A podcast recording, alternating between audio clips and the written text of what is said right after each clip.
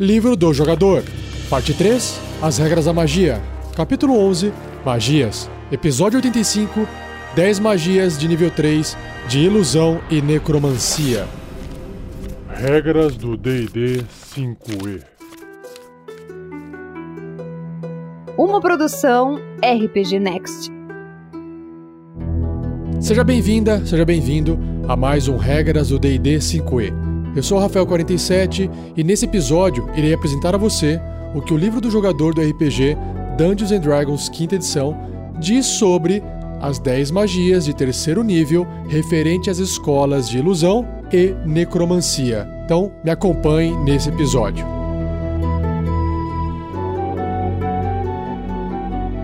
Seja você também um guerreiro ou uma guerreira do bem.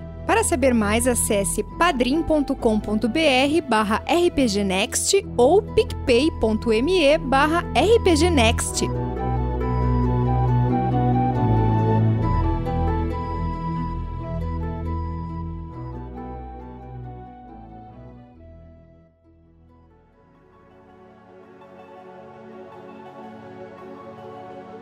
Então, dando continuidade na leitura das magias contidas no Player's Handbook, o livro do jogador do D&D, quinta edição, eu começo hoje, nesse cast, com a magia Fear, que é medo, uma magia de terceiro nível da escola de ilusão.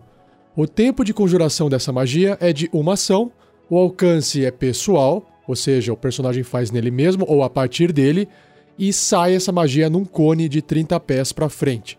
Esse cone tem 9 metros. Os componentes necessários para conjurar essa magia são verbal, somático e material. E o material é uma pena branca ou o coração de uma galinha. Legal. E a duração é concentração até um minuto, ou seja, dá para manter essa magia funcionando ou ativa até um minuto. Então vamos ver aqui, ó. Você projeta uma imagem fantasmagórica dos piores medos de uma criatura. Cada criatura num cone de 9 metros, que é o cone da magia, deve ser bem sucedida num teste de resistência de sabedoria ou largará o que quer que esteja segurando e ficará amedrontada pela duração. Então, amedrontada é uma condição que eu vou explicar melhor em episódios futuros. Enquanto estiver amedrontada por essa magia, uma criatura deve usar a ação de disparada, lembrando aquela ação de você usar a sua ação para fazer um movimento, mover até o seu deslocamento, e fugir de você pela rota mais curta disponível em cada um dos turnos dela. A não ser que não haja lugar para onde se mover, claro, né? De repente está dentro de uma sala que não tem saída, fica lá acuada no canto. Se a criatura terminar o turno dela em um local onde ela não tem a linha de visão sua, a criatura pode realizar um teste de resistência de sabedoria.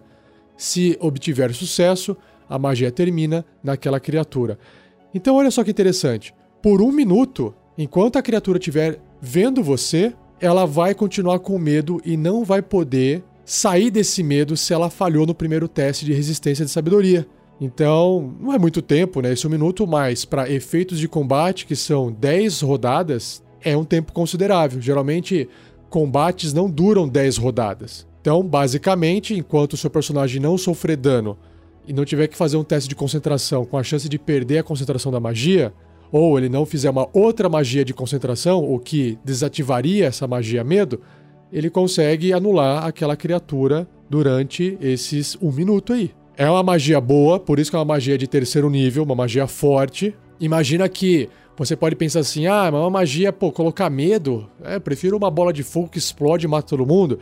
Mas pensa que às vezes você conseguiu colocar medo num dragão, porque ele falhou no seu teste de sabedoria, nesse teste de resistência de sabedoria. Olha só como é que pode ser poderoso essa magia se bem utilizada. Se você gostou dela, saiba que bardos, feiticeiros, bruxos e magos são capazes de conjurá-la.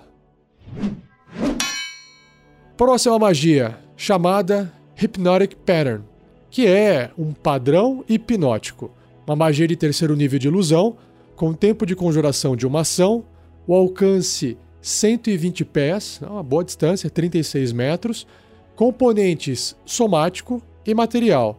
E o material é uma vareta brilhante de incenso ou um frasco de cristal cheio de material fosforescente. Então vai ter que brilhar, porque é aquela ideia de hipnotizar a pessoa como se fosse um inseto, né, com algo que brilha. A duração é concentração até um minuto. Então você cria um padrão retorcido de cores que se entrelaça através do ar dentro de um cubo de 30 pés. Então tem 9 metros por 9 metros por 9 metros, né? 30 pés cúbicos, dentro do alcance. O padrão aparece por um momento, depois desaparece. Cada criatura na área que ver esse padrão deve realizar um teste de resistência de sabedoria, tá mexendo com a mente dele. Se falhar nessa resistência, a criatura fica enfeitiçada pela duração. Né? E enfeitiçada, que é o charmed, é outra condição que eu vou explicar em episódios futuros. Enquanto estiver enfeitiçada por essa magia, a criatura está incapacitada e tem deslocamento zero.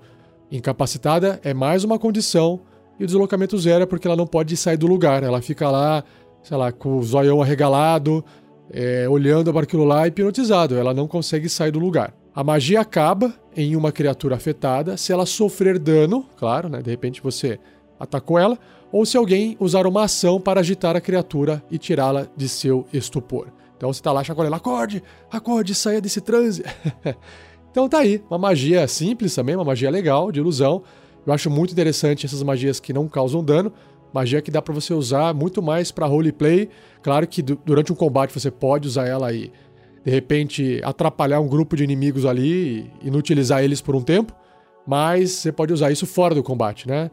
Então é muito interessante magias desse tipo, gosto bastante. Se você também gostou, saiba que o bardo, o feiticeiro, o bruxo e o mago são capazes de conjurá-la. A próxima magia tem o nome de Major Image, que é imagem maior. Vamos ver o que ela faz. Também de terceiro nível de ilusão, com o tempo de conjuração de uma ação, o alcance 120 pés também, uma boa distância de 36 metros, componentes verbal, somático e material. E o material é um pedaço de lã. A duração é uma concentração até 10 minutos. Uau, legal, 10 minutos é um bom tempo já. Então, você cria uma imagem de um objeto, uma criatura ou algum outro fenômeno visível que não tenha mais de 6 metros cúbicos, que é 20 pés cúbicos. Então, são 4 quadradinhos por 4 quadradinhos por 4 quadradinhos. Isso se você estiver usando um grid de batalha. A imagem aparece em um local que você possa ver, dentro do alcance, e permanece pela duração. Ela aparece completamente real, incluindo sons, cheiros e temperatura apropriados para a coisa retratada. Então imagina lá que você fez um dragão.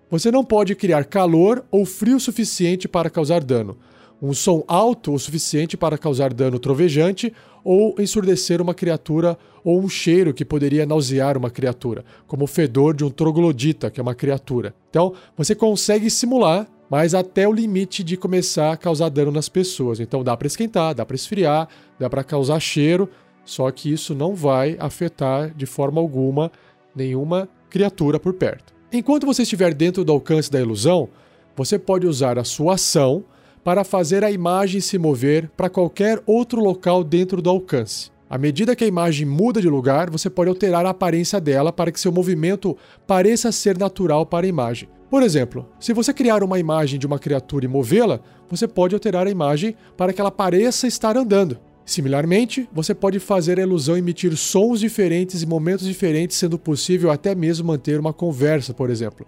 Resumindo, essa imagem maior é realmente criar uma ilusão que pareça real de um objeto ou uma criatura. Interação física com essa imagem, no entanto, revelará que ela é uma ilusão, já que as coisas podem passar através dela. Uma criatura que usar sua ação para examinar a imagem pode determinar que ela é uma ilusão com um teste de inteligência e investigação bem sucedido contra a CD, que é a dificuldade da magia. Se uma criatura discernir a ilusão como sendo isso, né, como sendo uma ilusão, a criatura verá através da imagem e suas outras qualidades sensoriais se tornam suaves para a criatura. Em outras palavras, você vê que aquilo é uma ilusão. Eu imagino que seja mais ou menos como um holograma bem feito, sabe? Fica levemente translúcido, você percebe que aquele som não é tão real assim, então você passou no teste da investigação e você agora sabe que aquilo lá é uma ilusão. E em níveis superiores, quando você conjurar essa magia usando um espaço de magia de sexto nível ou superior, ou seja, o dobro do nível que ela é, a magia irá durar até ser dissipada, sem necessidade da sua concentração. Uau, que massa! Ou seja, se você fizer essa magia no sexto nível, você consegue manter ela para sempre. Uau! você pode ter um amigo imaginário de verdade ali que todo mundo vê para sempre. você não pode interagir com ela, né? Porque aí vai ver que é, que é ilusão. E até ser dissipada basicamente é uma magia, né? A magia que dissipa a magia, que é o Dispel Magic, né? Então tá aí uma outra magia que, caramba, deve ser muito legal de usar numa mesa de RPG, ainda mais de fantasia medieval, que é o D&D, né? Que você cria quase que qualquer coisa nesse universo. Legal pra caramba. E as classes de personagem que são capazes de fazer essa magia são bardo, feiticeiro, bruxo e mago. Mais uma magia, agora chamada Phantom Steed, que é uma montaria fantasmagórica. É uma magia de terceiro nível de ilusão, ritual. Então, lembrando o que é ritual. Como o tempo de conjuração dessa magia é um minuto, se você fizer ela com 10 minutos a mais, ou seja, gastando 11 minutos no total, você não vai consumir o slot, o espaço de magia do personagem. O alcance é de 30 pés, 9 metros, componentes verbal e somático, não usa nenhum material, e a duração é de uma hora. Então, uma criatura grande, quase real, similar a um cavalo, aparece no solo em um espaço desocupado à sua escolha dentro do alcance. Você decide a aparência da criatura, mas ela é equipada com sela, estribo e arreio. Qualquer equipamento criado por essa magia vira fumaça caso se afaste mais de 3 metros da montaria. Então, se você resolveu tirar a sela, por exemplo, afastou 3 metros de distância da montaria, vai virar fumaça. Pela duração, você ou a criatura que você escolher pode cavalgar a montaria. Nossa, então é uma ilusão que realmente vai transportar a pessoa. Legal. A criatura usa as estatísticas de um cavalo de montaria, que é o Riding Horse, exceto por seu deslocamento ser de 100 pés, que são 30 metros, que é bem rápido, e pode viajar 10 milhas por hora, que são 16 quilômetros em uma hora, ou 13 milhas se você tiver num ritmo rápido, que são 21 quilômetros. Quando a magia acaba, a montaria desaparece gradualmente, dando ao cavaleiro um minuto para desmontar. Porque você tá em alta velocidade ali, né? a magia acaba se você usar a ação para dissipá-la ou se a montaria sofrer qualquer dano. Olha só que perigo. De repente a montaria sofreu dano, ela é dissipada. Então, um exemplo aqui bem eh, engraçado, vai para não chamar de trágico. Imagina que tem aqueles caltrops, que são aquelas pecinhas metálicas pontudas que você joga no chão para poder causar um de dano na criatura que pisar em cima daquilo lá e prejudicar o movimento dela. Se o cavalinho aqui fantasmagórico passar por cima e pisar em cima disso, ele vai sofrer esse um ponto de dano e aí ele vai desaparecer. Imagina só a desgraceira que não é os personagens se tiverem dois em cima do cavalo ali, fantasma, irem para o chão em alta velocidade. no mínimo vão sofrer dano de queda, né?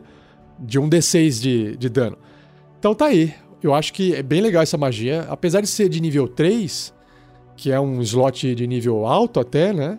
Você tá fazendo um, um veículo para o seu personagem poder trafegar e por uma hora, né? Então você consegue chegar em locais distantes rápido. Então você pode aí nessa uma hora deslocar em um ritmo rápido 21 quilômetros que são as 13 milhas do jogo que você estiver jogando, dependendo do tipo de aventura que você estiver conduzindo, seja ela em português ou em inglês. Se você gostou dessa magia, saiba que apenas uma classe pode conjurá-la, que é a classe dos magos, ok? Fique esperto aí então.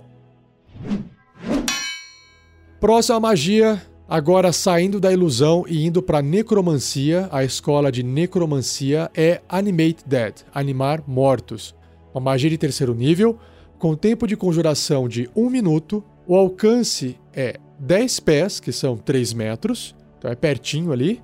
Componentes verbal, somático e material. E o material é uma gota de sangue, um pedaço de carne e um punhado de pó de osso. Duração instantânea. Vamos ver o que faz esse animar morto. Já fiquei animado só com o nome da magia. Essa magia cria um servo morto-vivo Escolha uma pilha de ossos ou um corpo de um humanoide médio, ou pequeno, ou seja, sei lá, um humano ou um halfling, dentro do alcance. Sua magia imbui o alvo com uma imitação corrompida de vida, erguendo-o como uma criatura morta-viva. Uau, que massa! O alvo se torna um esqueleto, se você escolheu ossos, ou um zumbi, se você escolheu um corpo. E aí o mestre tem as estatísticas de jogo da criatura. Então vai virar uma criatura, um monstro. Em cada um de seus turnos, você pode usar uma ação bônus para comandar mentalmente qualquer criatura que você criou com essa magia. Se a criatura estiver até 18 metros de você, que são 60 pés, se você controla diversas criaturas, você pode comandar qualquer uma ou todas elas ao mesmo tempo, emitindo o mesmo comando para cada uma. Você decide qual ação a criatura irá fazer e para onde ela irá se mover durante o próximo turno dela. Ou você pode emitir um comando geral, como guardar uma câmara ou corredor específico. Se você não der nenhum comando, as criaturas apenas se defenderão contra criaturas hostis. É, pelo menos isso, né?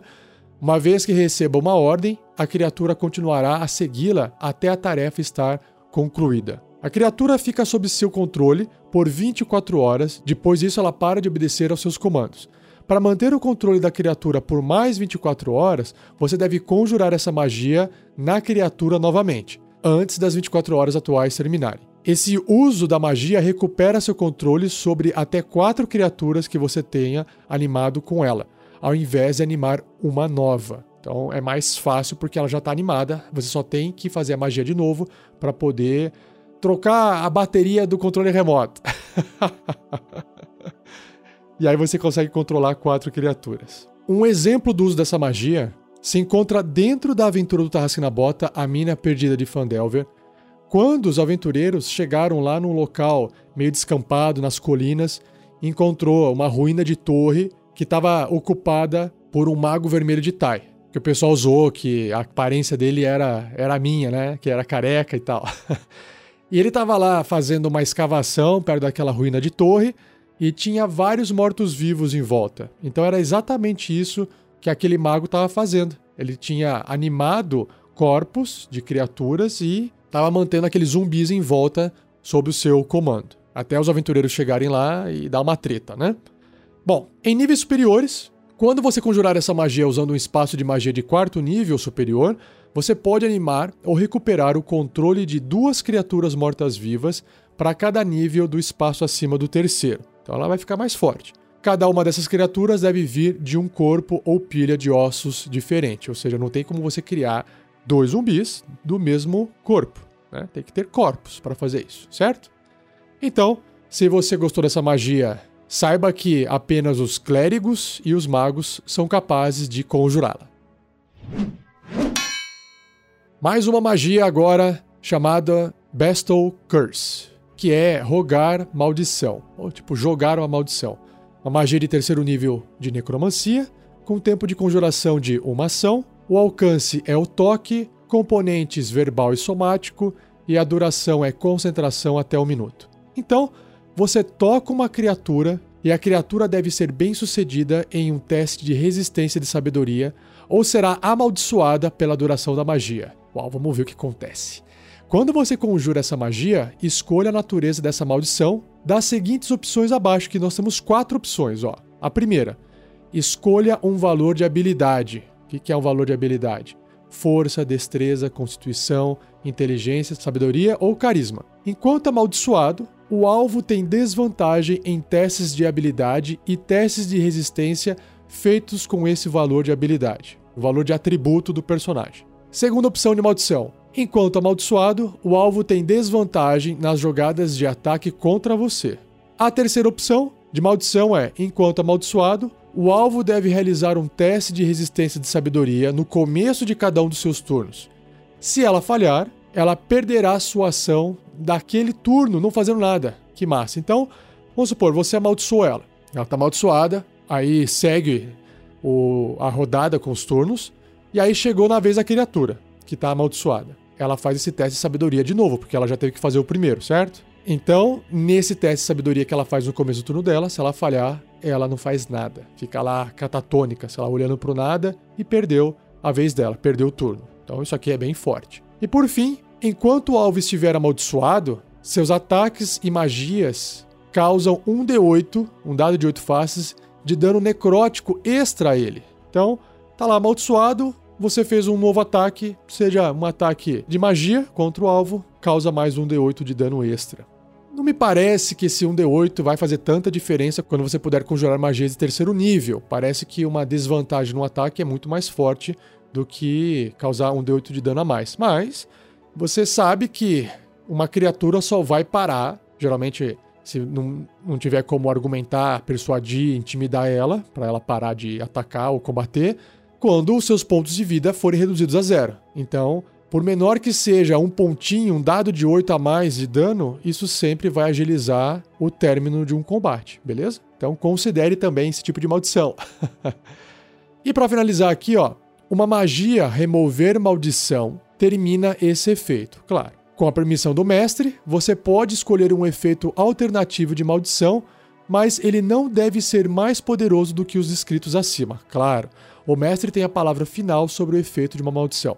O legal desse parágrafo aqui do texto é que ele abre para você inventar qualquer tipo de maldição. Eu poderia inventar aqui uma maldição que toda vez que ele enxerga tal coisa, ele vomita, sabe? Ou até pegar as maldições que já existem e tentar explicar por que, que ele tem desvantagem nos ataques contra você. Será que ele te enxerga como uma criatura horrorosa e aí ele fica com medo de atacar você? Ou será que você fica com a aparência de um parente dele, vamos supor, você fica com a aparência do filho dele que ele perdeu, imagina ele atacando o próprio filho. É por isso que ele tem desvantagem. Então, a descrição da magia ela é muito mecânica. Ó, tem desvantagem, perde vida, mas o que realmente está acontecendo na mente daquela pessoa? O que, que realmente está acontecendo em torno da magia? Então, tá aí um exemplo que eu usei. Eu acho que vale a pena muito mais você tentar encaixar um exemplo em cima da mecânica do que você tentar ficar, às vezes, criando coisas novas e gerar uma discussão de jogo que não vai levar à diversão, sabe? Que gera uma discussão ali com o mestre e aí fica todo mundo descontente com o resultado. Então, tenta pegar a desvantagem e tentar inventar algo em cima disso, narrativo, para poder justificar aquele efeito negativo, tá bom? Essa é minha dica. Em níveis superiores, se você conjurar essa magia usando um espaço de magia de quarto nível, a duração da concentração sobe para 10 minutos. Então você multiplica o tempo da magia em 10. Se você usar um espaço de magia de quinto ou sexto nível, a duração será de 8 horas. Uau, caramba! Se você usar um espaço de magia de sétimo ou oitavo nível, a duração será de 24 horas, um dia inteiro. E se você usar um espaço de magia de nono nível, que é o último nível permitido que existe, a magia dura até ser dissipada, ou seja, ela fica permanente. Uau, que massa! Fica amaldiçoada permanentemente até, claro, alguém usar uma magia de remover maldição. Usar um espaço de magia de quinto nível superior faz com que a duração não necessite de concentração. Então, a partir do quinto nível de magia ou mais, não precisa mais manter a concentração. Ó, veja bem, por que, que ele colocou essa frase aqui na magia? Porque a partir do quinto nível de magia, quando você faz essa magia, a magia passa a durar 8 horas. Então não faz sentido você ficar mantendo uma concentração de uma magia com 8 horas ou mais. Imagina, o cara não vai conseguir nem dormir. então, a regra aqui elimina a necessidade de manter a magia com concentração quando o tempo fica muito grande, tá bom? Então, isso é uma vantagem pro personagem. Se você gostou dessa magia, saiba que bardos, clérigos e magos são capazes de conjurá-la. A próxima magia se chama Feign Death, que é forjar, né, tipo fingir, a morte. É uma magia de terceiro nível de necromancia e pode ser feita como um ritual. Então o tempo de conjuração dela é uma ação. Se você gastar 10 minutos a mais, você não gasta um espaço de magia. O alcance é o toque, então vai ter que tocar em alguma coisa ou em alguém.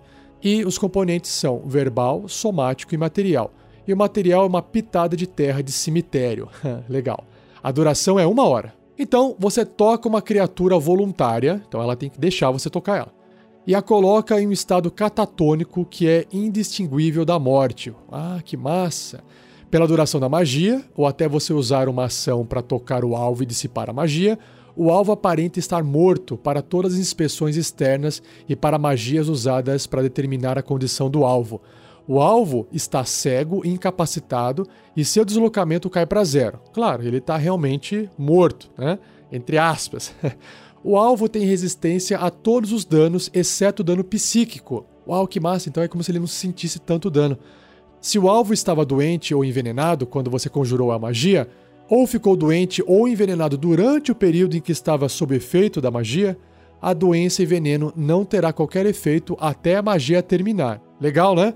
Imagina a possibilidade do uso dessas magias. Você quer infiltrar um aventureiro né, da equipe dentro de algum lugar, e aí para isso tem que fingir que ele é um corpo morto. E aí ele pode ser levado lá para dentro, porque ele não aparenta ser uma ameaça, ou vão fazer tipo um enterro, e aí tem que levar o corpo através de uma procissão e aí ele tem que realmente aparentar que está morto, para depois chegar perto de alguém importante e aí alguém tem que dar um jeito de tocar nele, ou a duração da magia se passa, que é uma hora, e aí ele acorda e vai estar ali no meio de um local diferente e pode executar o plano que os aventureiros fizeram. Então, imagina isso sendo usado tanto do lado dos aventureiros, né, o lado do bem, entre aspas, quanto o lado do mal pelos inimigos. De repente chegou um corpo morto ali e foi largado na porta de algum lugar, a galera recolheu aquele corpo ou até foi enterrar aquele corpo e de repente o corpo acorda.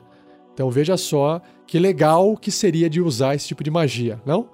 Se você gostou, saiba que todas as classes que são capazes de fazer rituais também pode conjurar essa magia. E elas são os bardos, clérigos, druidas e magos. Mais uma magia de necromancia, agora chamada Revivify que é revivif revivificar. uma magia de terceiro nível de necromancia, com tempo de conjuração de uma ação, o alcance ao toque, componentes verbal, somático e material. E o material é um diamante no valor de 300 moedas de ouro, que é consumido pela magia. Uau! Então tome cuidado, porque vai gastar essa grana aí. Você tem que ter um diamante nesse valor você tem que comprar se você não tivesse diamante. Vai ter que gastar essas 300 moedas de ouro para fazer uma vez essa magia, hein? Fique atento. A duração é instantânea. Provavelmente ela é uma magia poderosa. Vamos ver aqui, ó. Você toca uma criatura que tenha morrido dentro do último minuto. Então tem que ser rápido. Essa criatura volta à vida com um ponto de vida. Essa magia não pode trazer de volta à vida criaturas que tenham morrido de velhice, nem pode restaurar quaisquer partes do corpo perdidas. Hum, então, se um dragão comeu o cara ali pela metade, ele morreu. ele volta com um pão de vida, mas ele morre na sequência, né? Porque vai continuar perdendo vida. Sem o metade do corpo não sobrevive. Mas olha só, o que, que significa morrer no jogo, só para relembrar? Quando o seu personagem fica com zero pontos de vida, ele cai no chão, inconsciente e está morrendo. Ele não morreu ainda. Então essa magia não é para isso ele tem que, na verdade, falhar naqueles três testes de morte, né, contra a morte, e aí sim ele está oficialmente morto. É a partir desse estado de morto para valer que essa magia vai funcionar. Só que aí tem um minuto para poder né, reviver, revivificar o personagem. E contra NPCs, que pela regra não tem essa necessidade de rolar os testes de morte, então quando um NPC caiu para zero ponto de vida, ele tá morto. E aí, putz, eu quero ressuscitar ele aí para poder conversar com ele. Então essa magia também entra. Isso é poderoso, né, pessoal? Você traz de volta um personagem que realmente morreu.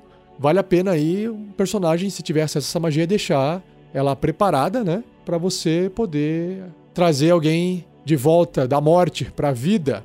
Só que tem que ter um diamante no valor de 300 moedas de ouro no bolso. Beleza? Então, se você gostou, saiba que o clérigo e o paladino apenas são capazes de conjurar essa magia. Indo agora para a penúltima magia de hoje, nós temos Speak with Dead, que é falar com mortos, falar com os mortos. Uma magia de terceiro nível de necromancia, com tempo de conjuração de uma ação, o alcance 10 pés, que são 3 metros, componentes verbal, somático e material. E o material incenso aceso, Olha só, acende o incenso e aí está pronto para falar com os mortos.